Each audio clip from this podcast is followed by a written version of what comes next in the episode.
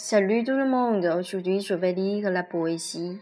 L'amant intouchable par le cœur, mon amour, teste Véronique. Je suis malade. Si mon amour aime si bien Véronique, il sera évident pour toi de voir que Véronique est tombée malade. Quel amour! On ne peut pas se toucher par le corps. Pourquoi? Le mariage sans amour est immoral. Mon amour pense que notre relation est irréalisable et qu'on s'accompagne par l'âme et le comportement malhonnête. À cause de cela, Véronique est tombée malade. Je suis tombée malade, l'amant intouchable par le cœur.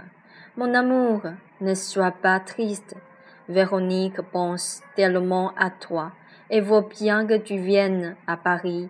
J'imagine aller ensemble avec toi dans les Champs-Élysées et que tu embrasses Véronique devant l'arc du triomphe et nous irons ensemble au jardin du Monet, à la vieille maison de la Normandie, dans le but de faire, faire découvrir la vie de Véronique et d'accorder l'amour sincère à toi.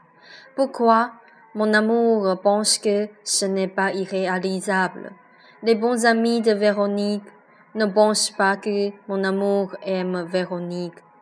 Si tu aimes vraiment Véronique, tu ne devrais pas faire pleurer à Véronique. Et Véronique est tombée malade.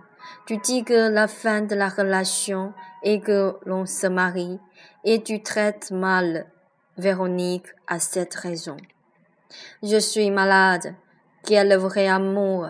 Pourquoi on ne peut pas se toucher par le cœur? Quel résultat du mariage? Mon amour attache vraiment l'importance à Véronique. Pourquoi?